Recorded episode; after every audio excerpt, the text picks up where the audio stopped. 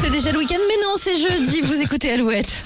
Alouette, le geste en plus. Et ce matin, Nico, tu nous parles d'une auto-école qui teste un tout nouveau service, une idée qui pourrait bien se développer dans toute la France. Et cette auto-école est à Pantin en Seine-Saint-Denis. Le gérant a décidé de transporter gratuitement des personnes dans le besoin pendant les cours de conduite. Sympa. Une initiative qui évite de laisser les places à l'arrière vides. Euh, quelques messages euh, sur les réseaux sociaux, un partenariat avec euh, des associations locales. Et en quelques jours, eh bien, les demandes affluent.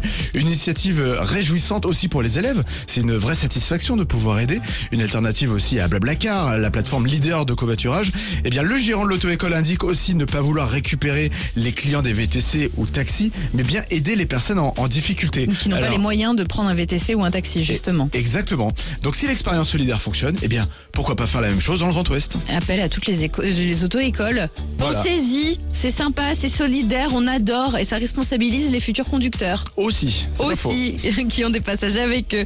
Le geste en plus à retrouver où ça En replay ou sur alouette.fr. Voilà, vous savez tout. Restez avec nous. Voici Miley Cyrus sur Alouette. We were good, we were gold. Kind of dream that can't be sold.